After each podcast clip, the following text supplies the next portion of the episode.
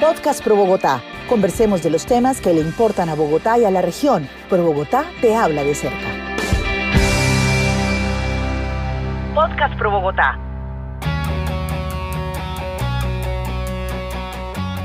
Hola, un saludo cordial para todas las personas que siempre nos acompañan en este podcast de Pro Bogotá, retomando ya los contenidos de este 2023, arrancando con un tema que nos interesa a todos, que nos afecta a todos, que depende cómo salga, pues vamos a tener una mejor o una peor salud.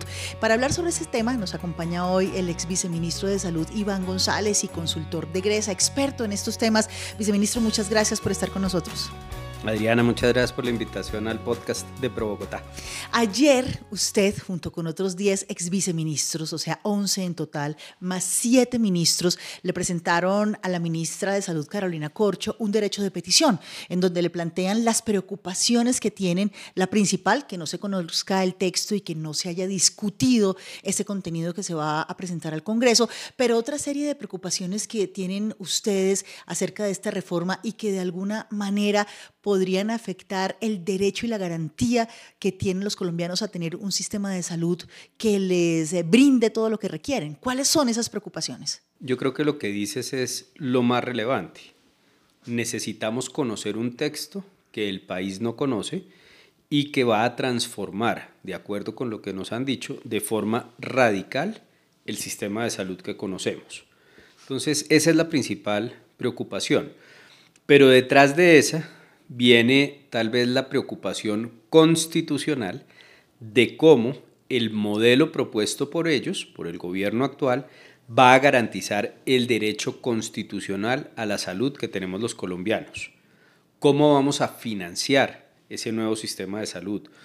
¿Quién va a reemplazar las funciones que hoy cumplen algunas de las entidades que se pretenden eliminar? ¿Cuál va a ser, y tal vez eso para mí es lo más importante, la transición para los ciudadanos. Si yo hoy tengo un cáncer y estoy en quimioterapias, ¿cómo voy a seguir en esta transición? ¿A dónde voy a ir a que me entreguen mis autorizaciones? ¿Quién me va a prestar los servicios? ¿Quién me va a dar los medicamentos? ¿Quién me va a hacer mis cirugías? Yo creo que son preguntas esenciales de algo tan preciado como la salud. Ex viceministro, siempre que se habla de la transformación, los cambios a este sistema de salud, se habla también de los logros que el país ha obtenido en los últimos 30 años, que ha permitido que haya un cubrimiento prácticamente universal y que de alguna manera la calidad haya mejorado. ¿Se necesita hacer un cambio radical del sistema para mejorar lo que hoy no funciona? No.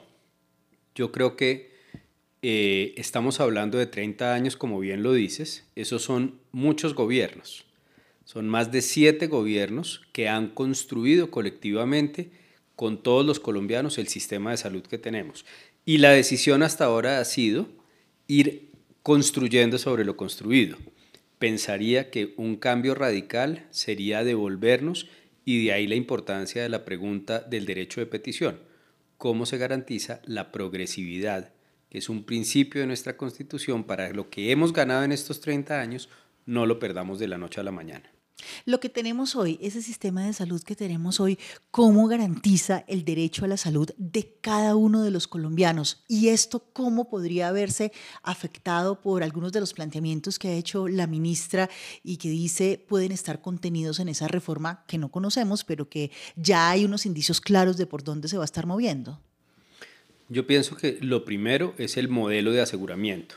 Y pienso, Adriana, que lo más significativo es que el 99% de los hogares y las personas en Colombia tienen una protección del riesgo financiero. Eso es un derecho que no podemos perder. Lo vimos en la pandemia, nadie tuvo que salir a pagar plata para que lo atendieran por el COVID. Me parece que hay un buen ejemplo. Pero además en cómo ha mejorado el acceso para la mayoría de los colombianos en términos de cirugías, de medicamentos, de atención de enfermedades pero además en cómo hemos trabajado en promoción y prevención. Con esto no quiero decir que no haya cosas por reformar, por mejorar, claro que sí, pero un sistema como el que tenemos ha sido garante de derechos y se evidencia en todas las encuestas y las estadísticas que tenemos, así todavía tengamos que seguirlo mejorando. Cuando se le pregunta a la gente, y esto a lo mejor es lo que usted hacía referencia en este momento, si le gusta, si cree que su EPS funciona, cuando le preguntan por su EPS, la que ella usa, siempre dice que sí, que funciona. Pero cuando le preguntan por las EPS en general, dice que no, que no funcionan. Esa lectura, o sea, ¿cómo se puede interpretar eso que la gente dice?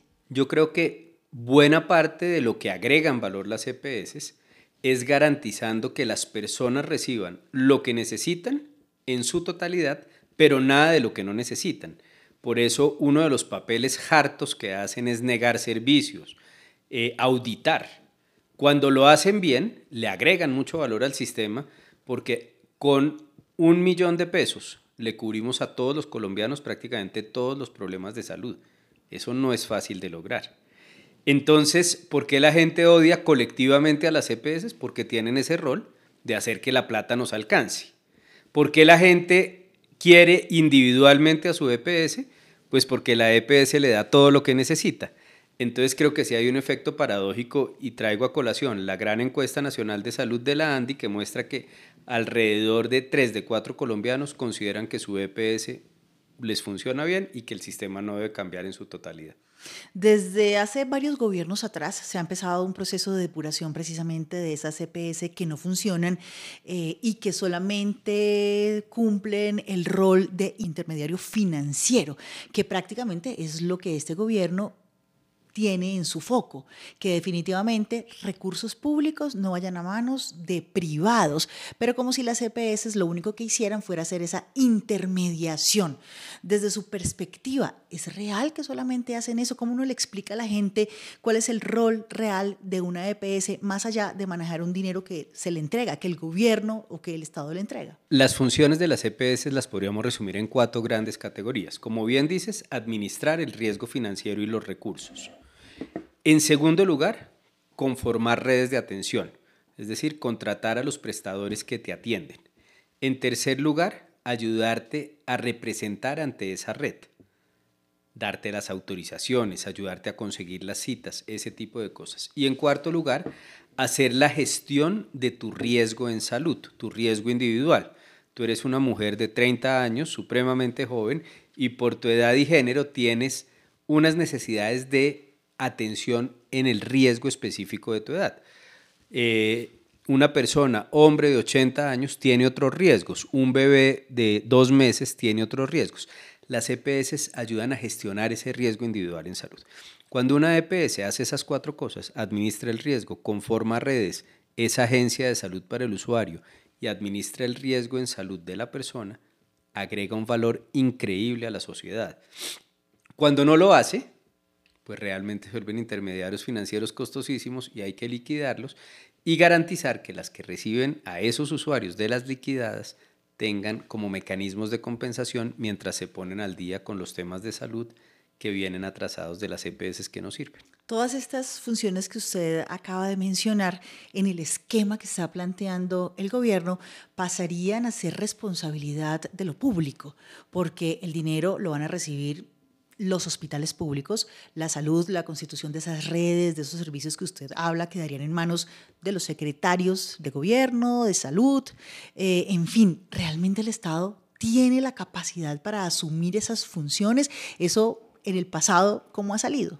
debo decir que no conozco el articulado como no lo conoce el país, pero cada una de esas funciones tiene una propuesta verbal y en PowerPoint de cambio que han hecho desde el gobierno. Hasta donde hemos entendido, todas las funciones no solo quedan en lo público, sino en distintas entidades públicas. Unas, como la conformación de red, quedará en los consejos territoriales de salud asociados a las secretarías, otras quedarán en la ADRES, otras quedarán en los hospitales locales y los equipos de atención, pero no sabemos realmente quién va a integrar el sistema de salud. Pero déjame decir lo que en mi concepto es más preocupante. No necesitamos defender a las EPS, necesitamos defender el modelo de aseguramiento. Cuando a mí me dicen que ya no va a haber afiliación, sino empadronamiento en hospitales locales, yo digo, pero entonces lo que está en riesgo es mucho más allá de la permanencia de quienes han venido gestionando el aseguramiento y es el modelo de aseguramiento en sí mismo. Y creo que ahí no debemos perder de perspectiva que el logro más grande de los últimos 30 años es proteger el riesgo financiero de los colombianos a través de un mecanismo de aseguramiento público como el que tenemos. ¿Eso qué quiere decir? Expliquemos eso con mayor claridad, porque la mayoría de la gente eh, pues no conoce uno realmente cómo funciona en el fondo el sistema de salud y son temas complejos. ¿Qué quiere decir eso del riesgo financiero, del aseguramiento?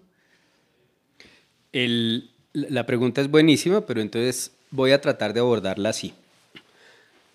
El sistema en Colombia es un sistema único, público, universal. Todos los colombianos recibimos cerca de un millón de pesos para cubrir nuestras necesidades de salud. Esa plata la administran las EPS. Pero lo importante no son las EPS, sino haber dejado de darle plata a los hospitales y dársela a las personas para que sean las personas las que con su libre elección escojan dónde se quieren atender y tengan cubierto el plan de servicios que el Estado les garantiza. Eso es lo que yo creo que está en juego. Eso es lo que yo creo que está dañándose desde todo punto de vista frente a la propuesta actual, que estamos destruyendo un modelo de aseguramiento. Eso quiere decir que puede estar en riesgo la atención para las personas. Si yo vivo en un pueblo determinado y la plata se la dan al hospital público, ¿yo tengo la posibilidad de ir solo a ese hospital público? Es lo que estamos interpretando y de ahí la importancia de entender el articulado que está proponiendo la ministra. Sabemos lo que quiere cambiar, pero no nos ha dicho cómo quiere cambiarlo y yo creo que ahí es donde el país está, voy a usar una palabra, exigiendo más claridad para saber a qué nos estamos enfrentando. ¿Los hospitales públicos en realidad se fortalecen solo de esa manera, dándoles una plata directamente para que atiendan a los ciudadanos o qué otros mecanismos hay? Porque claro, el gobierno habla de fortalecer al hospital público, pero es eh, a través de entregarle directamente la plata de la salud. Yo, yo creo que hay muchos elementos para fortalecer los hospitales. En primer lugar, tendríamos cómo fortalecer la infraestructura y la tecnología de esos hospitales tendríamos cómo ampliar el portafolio de servicios que prestan, tendríamos mecanismos como la telesalud y la telemedicina para llevar servicios que hoy no existen a las regiones. Por supuesto, y creo que dentro del tema central es fortalecer el talento humano, tanto en sus capacidades como en la dignificación de la forma de contratación. Quiero volver para que vamos cerrando la entrevista con lo que hablamos al principio, de esa preocupación sobre la poca participación que se ha tenido en la discusión de esta reforma, aunque hemos visto también que la ministra ha dicho que es en nuestra historia republicana la reforma que más se ha discutido. Ustedes con ese derecho de petición que enviaron están pidiendo que existan unos mecanismos para esa participación. ¿Cuáles creen que pueden ser esos mecanismos? Yo creo que no es nada distinto a los mecanismos que están contemplados en la democracia. Una ley puede llegar porque el Congreso la propone o porque el gobierno la propone. Lo que ha pasado es que durante los últimos años se han hecho enunciados de transformación y no podemos confundir esos enunciados con un proceso de reforma. El proceso de reforma implica la radicación de un proyecto de ley y tiene unos tiempos y unos espacios. Entonces, no es a través de anuncios en los periódicos ni de PowerPoint que se plantea una reforma que pone en riesgo la salud de los colombianos. Se requiere un articulado que explique con detalle la intencionalidad del Ejecutivo y del Legislativo para poder discutir sobre eso. Eso es lo que no hemos tenido. Para ustedes que son un grupo de ex viceministros, de ministros que conocen el sector, esos dos eh, enunciados que ha tenido esta reforma de entregar directamente la plata a los hospitales públicos y descentralizar o volver territorial la ADRES, que hoy es la Tesorería General del Sistema de Salud, representa un grave riesgo en temas de corrupción y de efectividad en las labores? Yo creo que sí, y, y creo que en ese sentido tenemos mecanismos para vigilar las EPS y prueba de ello es que hemos liquidado durante los últimos gobiernos más de 15 EPS. Ahora bien, hay tres riesgos grandes con lo que se propone y no hemos podido desmitificarlos.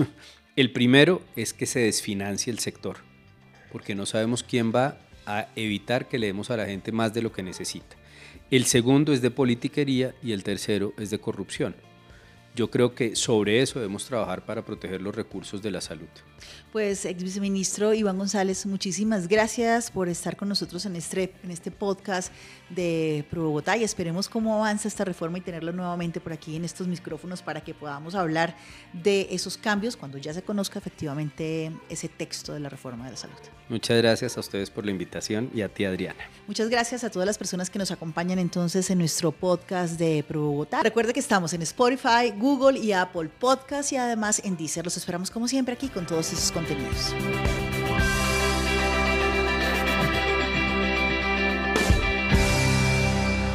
Pro Bogotá te habla de cerca. Podcast Pro Bogotá